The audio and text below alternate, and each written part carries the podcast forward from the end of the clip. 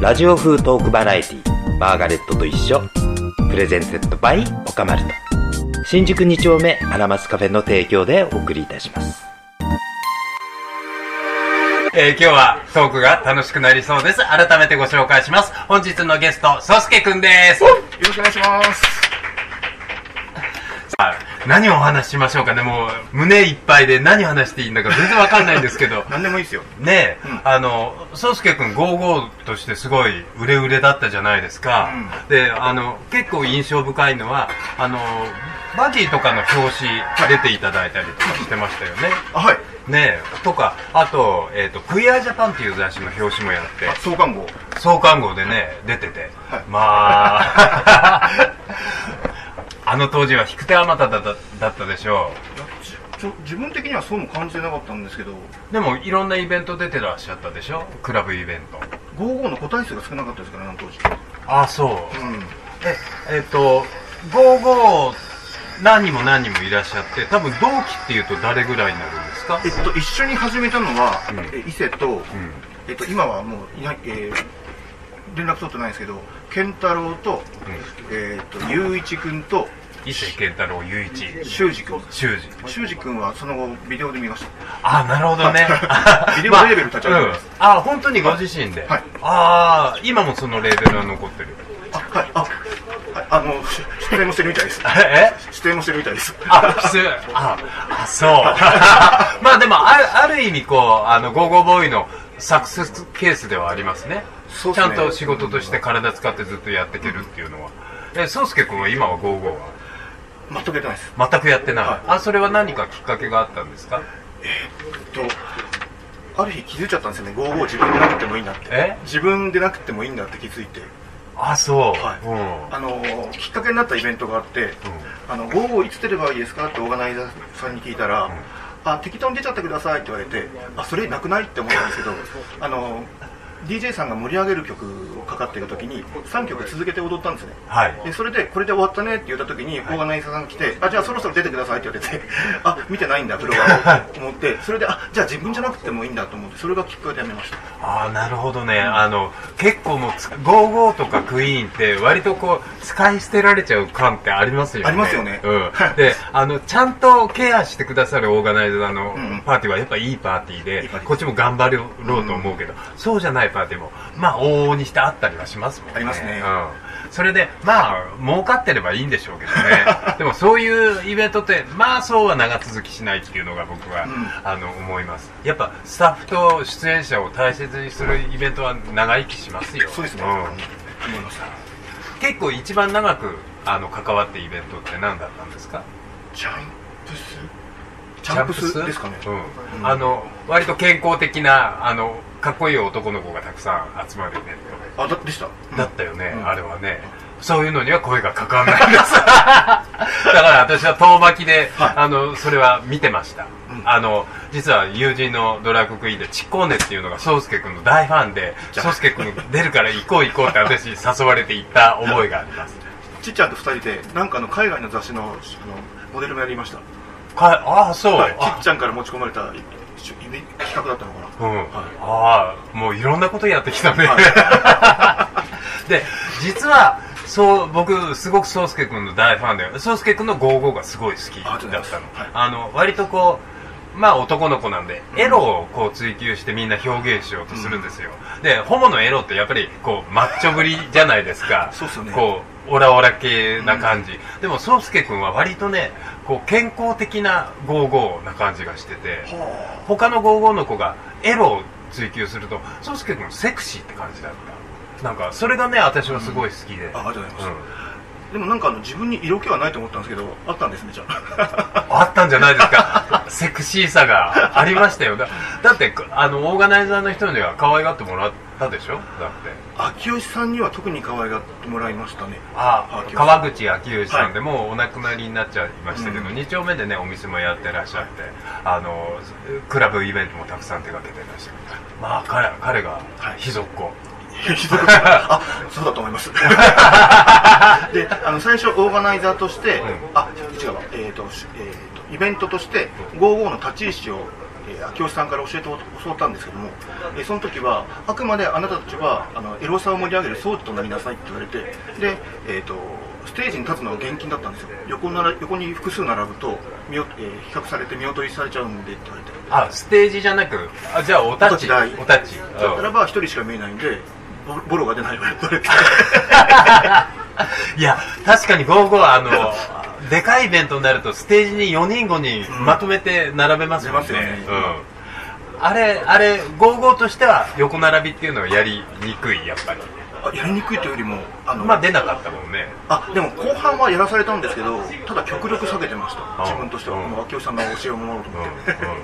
ああれはねもう一発で分かりますからね、うんあのうまい下手という以上にちゃんと仕事してるかどうかがもう明確あそうなんにだ見えてくる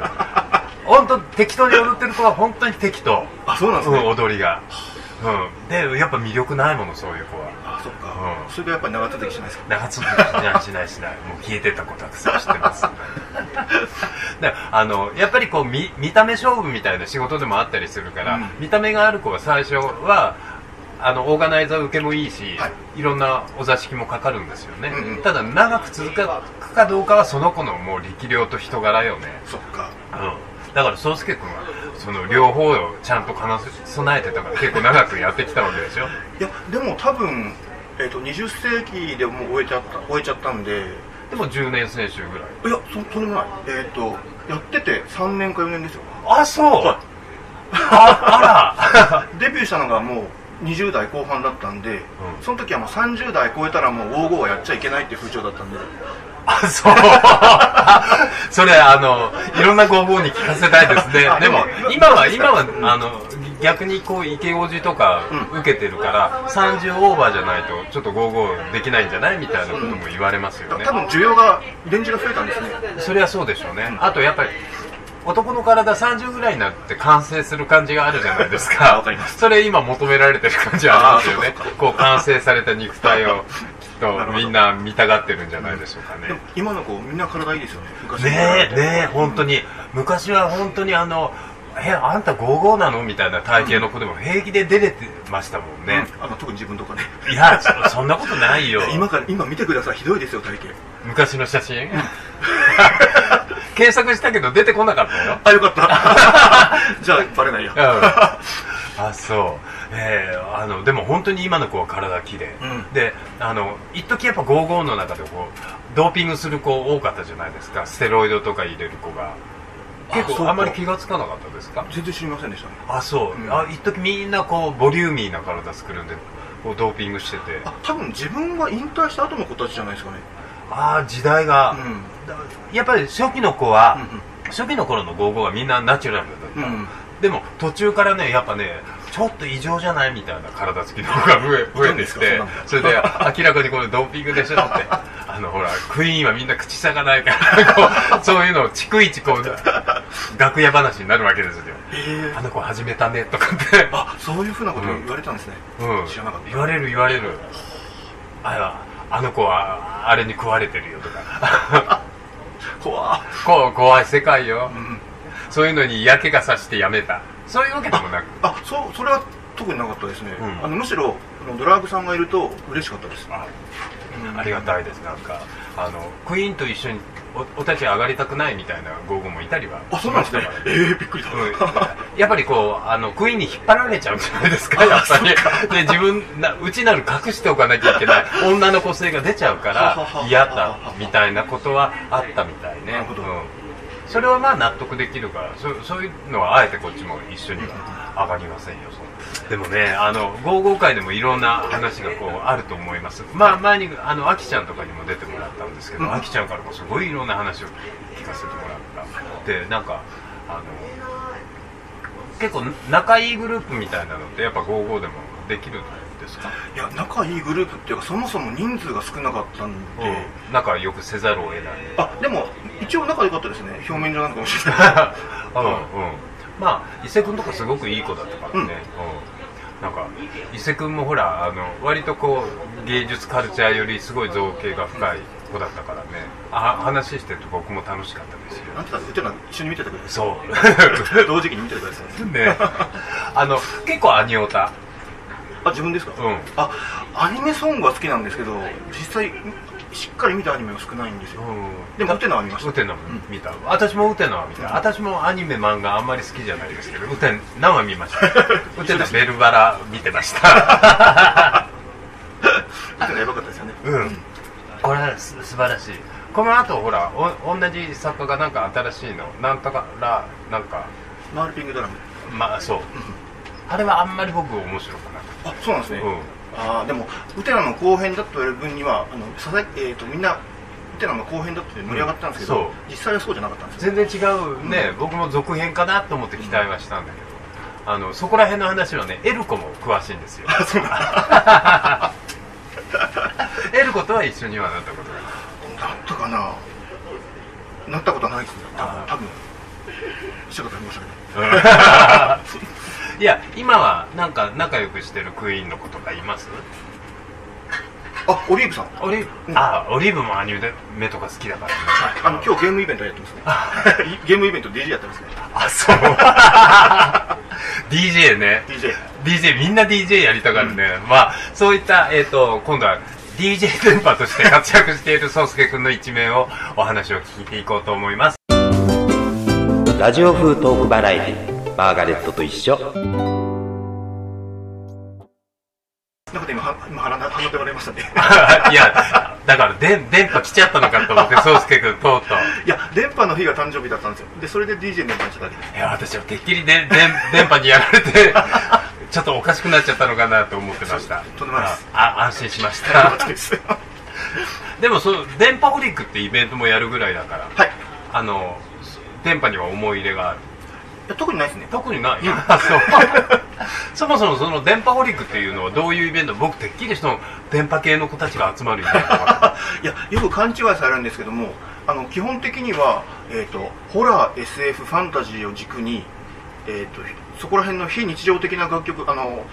嫌いなんですよ等身大の曲って なあ あなるほどあのね色恋とか色恋と恋か生臭い感じはダメ あとうん頑張りソングとか、うあとなんかあの、たいえー中に現実を想起させるような単語が入ってたらダメなんですよ、へえでそういうのを削除したあのアニソンとかゲーム音楽とかであのあのそういうのってなんか世界観を大事にするじゃないですかはいでそういう楽曲とかあとはなんか一切理解ができない言語の曲はとかを集めてプレイししてるんですけどもあのアニメ好きな人はワールドミュージックには興味がなかったりででワールドミュージックに興味がある人はアニソンかかると弾いちゃったりであの客層が微妙なんですあでもそんないろんな人たちが集まってきてよくイベントとして成立してますねどどんな形態なの DJ イベンあそうですト、うんショーケースも基本的にはないんですけどもあの DJ がひたすら非非日常的な楽曲をプレイするイベントなんですけどもただあの今お客様主体なんであの自分が好きなことは3ヶ月に1回にしてでローテーションで内容を変えてますはであのアルティメット・アンリミテッドでつい先日やったんですけども、はいあのそれは、えー、と合計240分6 2 240分をその日の DJ 最大8名で割ってその持ち時間のなかったら好きな好きな好きな曲かけてくださいというイベントですああじゃあ時間区切りで、はいあと DJ ブースを貸すという感じ、ただお客さんも盛り盛り上がってくれるんであの他の飛び込みでブースを貸してとことこよりも多分反応はいいと思いますああなるほど、えそ毎回毎回いろんな人が俺かけさせてくれるあ基本的には一つ、えっと、1回目が、えっと、その主開催が終わったらその次の、えープランを発表するんですけどもその時に 申し出てくれた人だけですねあなるほど、あまあそれで数が多かったら抽選されると、こうえなんか出色の人とかいますえっことこの人面白いみたい基本的にはトランスの DJ だったんです DJ さんだったのにその日は安全地帯のマイナーな曲ばっかりを30分かけていいですかって言われたことですなああ安全地帯ないとなるか安全地帯ら、うん、そ れやっ30分はたい安全地帯でした 盛り上がった盛り盛り上がりましたよ自分が特に、そりゃ安全地帯じゃねえー、盛り上がらないわけにはいかないですよねうんねわ割とそういうのが一晩いろいろいろんな人があ一晩じゃなく、えっと、7時始まりのに23条例なんですようんなのであの月に1回うん第2金曜日にサバコさんでやってるんですけど、うんあの早稲田にサバコさんっていういい箱があってす砂漠さんサバコさんえっとササバコバコって書いてサバコって読ませるんですよ、でなんかあの昔その、えっと17年前から自分がゲイだって知っててもフレンドリーに接してくれた方で、んその店長さんのんきさんなんですけど、そんないい店ですあれまあそれもいいまだに継続中よねはいあでもなんか聞くとあの DJ スモ、えー、とチェリーバニラ、あチェリバニはい、うん、チェリーバニラとかがあのイベントやってたとこですああ素晴らしいチ ェリバニオではクイーンとしてもまああのうん活躍をしていた子なんだけど、はい最近全然会わなくなっちゃったけどあ自分もめっきりですよねえ偶然チ駅ェリであ会ったくらいかなうんチェリバニもねあの一頃クイーンでガガリガリやってたけど、スッとそれも引いちゃって、ねなんか違う表現をね求め始めちゃったのかな、うんあ会いたい 電折りに行ったら会えるいや蓮舫にも来てくんないんですよあそう えーでも電折りじゃなきゃ会えない人たちたくさんいそうですねそういうあでも基本的にお釜業界で来てくれてるのはオリーブさんと2代目さんぐらいかあああ、の二代目君も行ってるんだ。な、はいああの日曜日土日にイベントが打てるときは昼間から来てくれます、うんいや、楽しそうなイベントですね。やってる分あには楽私しいもちょっと行っちゃおうかな。ぜひぜひ私も。でも、あの、私もほら、DJ とかできないから さ、あの、曲ベベタで流すだけよ。大丈夫ですそんなんでも、でも大大丈夫な丈夫の自分がそうなんであ、まあ。だからつなぐスキル がないだから DJ 名乗るのもおこがましいなと思ってるんですけど、ん当初サウンドセレクターって言ってたんですけどそれも伝わらないかなと思って、うだったら DJ でいいやと思ってん。でもまあ、本来 DJ ってそういうものだからね。そうですよねあの、技巧に走るのはやっぱり文化が乱熟していく時だからね。しかも四つ打ちじゃないとつなげないという、うん、メリットデメリットがあり ますよ、うんすいません喉が詰まりました 今、あの、喉、イガラっぽくなるよね。イガラっぽくなりますこの季節ね。失礼しました花粉あそれはないですあない 私もねあのアレルギーとか全然なかったけどね年のせいか最近出てきましたねそうなんですねもう本当に嫌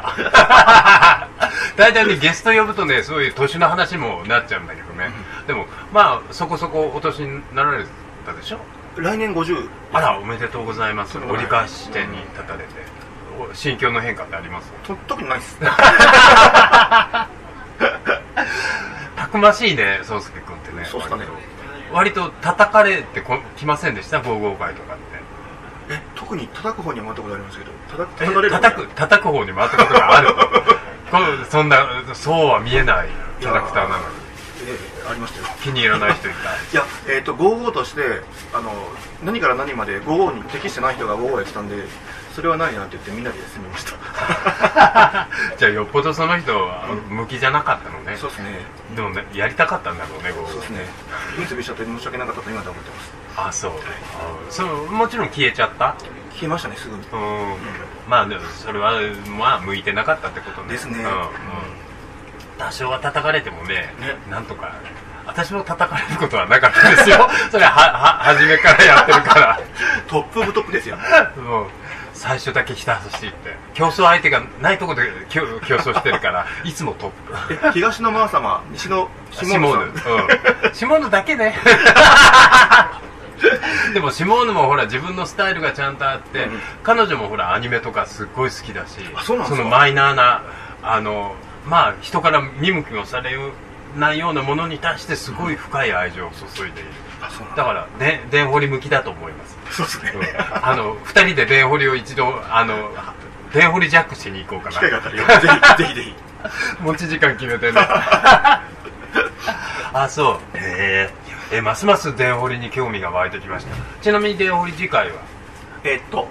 10, あ10月の第2金曜日の夜、 10月第2金曜日はい、19時から23時必ず第2金曜日、第2金曜日ですえー、サパコサバコ場所は早稲田早稲はい田あじゃあ新宿からも近いのでぜひあのちょっと変わったイベントを覗いてみたい人 はで思わぬ才能に出会えるかもしれないねただ来月は平沢スペシャルです平沢とは平じゃ沢あご存じない方のためにあはいえっ、と P モデルのボーカルさんででなんかあのいろいろひどい人なんですよ P モデルって懐かしいね、80年代に売ったニューウェーブ系のバンドだったんですよね、いまだに平沢さんは葛藤してますねはあでえ個人なのに一人なのに、えーと各 P モデルココア P モデルって言って各 P 各家族の各って書いて各 P モデルもやってますそこら辺のこだわりわかんないですねうんそうか P モデルなんか久しぶりに聞きましたねあそうなんですねんあのメロンとかあの時代ですもんえメロンも知らないですよあメロン知らない、はいあらあらびっ くりえメロン気にしますああそうあのえっとちかちゃんかなそれバンドですかバンドですえー調べようあのスネークマンショーにも出出てましたしおおまあ、あの時代です ね80年代ですねえー、P モデルなんて言葉が出てくるような漱石君なんですがますます興味 深いであのもともとは、えっとまあ芸で2丁目とかに出てきてそれで55にそれは何あのその当時は55なんてねなかったわけだから声をかけてもらったのが川口さんミッキーさんですミッキーさん、ミッキーさんはあのミッキーさんでミッすキーあのミッキーさんですあのミッキーさんにあのゴールドで踊ってて声かけられてうん最初はゴールドで統合デビューしましたあそう、あらまあゴールドを知っているのってちょっと自慢 ね今となってはねですねとすると,、えー、と加藤幸宏さんのパーティーであただそれは単発で、うんその後音沙汰がなくって、でどうしようかなってその普通にお客として遊びに行ってたラジオシティので毎回お立ち台に登ってたんですけど、いそれを見て見てか見つか龍太郎さん、えーとあ龍水谷龍太郎かな、ルルさんうんルルさんに声かけられてあの午後に抜擢されましたあら、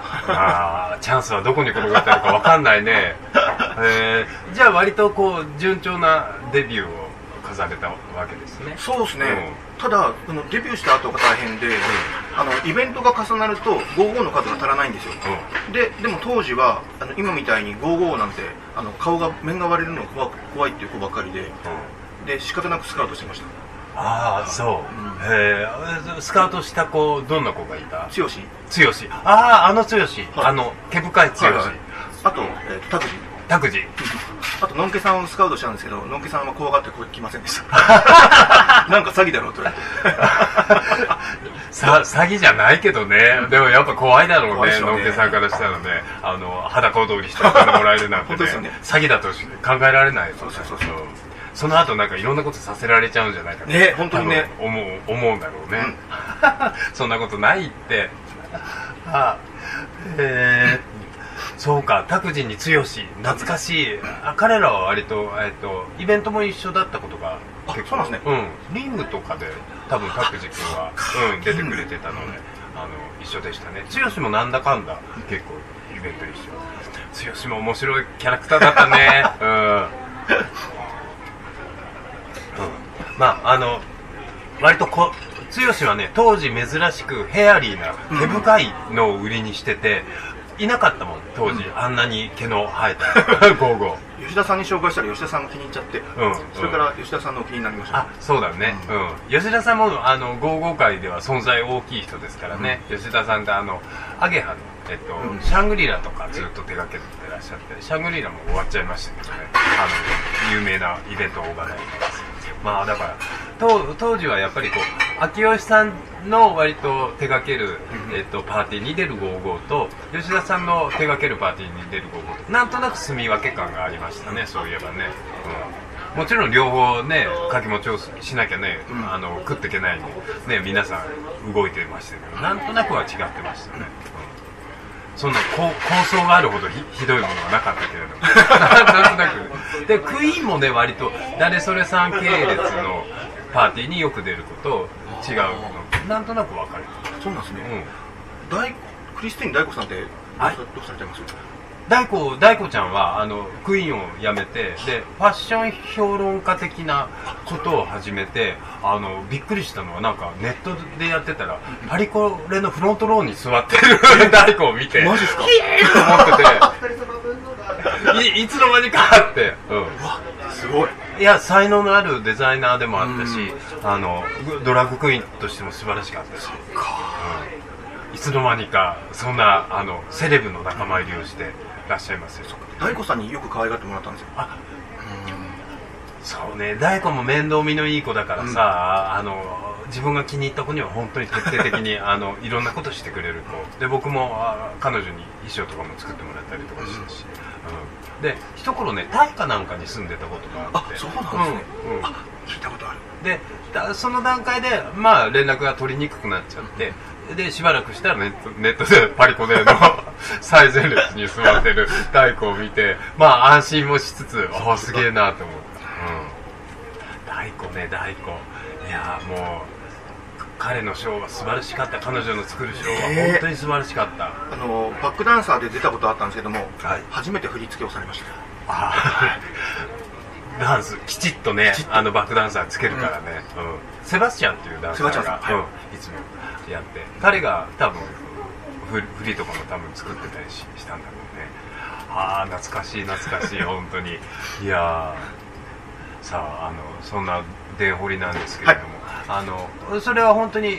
自分が DJ とか参加しなくてお客さんとしてプラッと遊びに行くのでも全然あ大丈夫です大丈夫です楽しめる感じ、どんなお客さんが来てもえっと普通普段クラブに行かない人たちが来てますねほーんあのクラブのイメージをすると、みんなお酒飲んで踊っててパパリピみたいなイメージなんですけど、はいそれとは全く正反対で、んあの地味にみんなツイッターしながらゆっくり音楽聴いてる かあ仕事してるうかん寝てるかです、うんあまあいい ですねそれもなんかくつろげそうなイベントだしアットホームですよアットホームで、えーだ当然でもあのイベントだし人の出会いがあったりしたら色恋とかも生まれちゃったりするんじゃないですかあ基本的にはのんけさんのイベントなんでうちきっかけで結婚したお客さんはいますけど、ただそのえゲイとかはいないですねあそう、うんあ芸芸動員ちょっと測んなきゃダメじゃないですかえでも秋葉ナイトさんに取られちゃってますから あそうただ秋葉ナイトさんの客お客さんはおそらく電掘り受け入れてくくださる方少ないんですよねあそうなのかなうんワールドミュージックかかるとあれって思っちゃうあうんああワールドミュージックってどこら辺のおかげですかと好きなのはブルガリアブルガリアコーラスブルガリアンボイスブルガリアンボイスとかあとはいガムランとか、ガムランあとはいバグパイプバグパイが入ってるのがあの昔のアーティストさんでいうとそれをリミックスあサンプリングしてリミックスして使ってるディープフォレストさんとかあエニグマさんとか知ってた知ってた、うんそこら辺もかかってますあそうガンガン好きですいやあの音楽の趣味は合うんじゃないかと思ってるんですけど今一番お気に入りのアーティストは今言ったようなディープフォレストとかそして平沢進さん菅野陽子さん、エニグマディープフォレストうんぐらいあですかね、エニグマは知ってた平沢進も知ってたけどああ他のはさすがに分かんないそわっか、菅野さんあのアニアニソンアニアニメのサントラとか作ってる人ですね、うんあの広角機動隊とかあ広角機動隊の、はあ広角機動隊なんかアニコスしたことあるわ決まないので一度あそうなんですかええもうキャラクターとか覚えてないけどねお俺本編も知らないん ですよでも曲が好きでかけてるだけで、うんえー、長々と、えーおしゃべりをしてまいりました、えー、マーガレットと一緒でございますがそろそろ収録の方のお時間、えー終わらせていただきたいと思います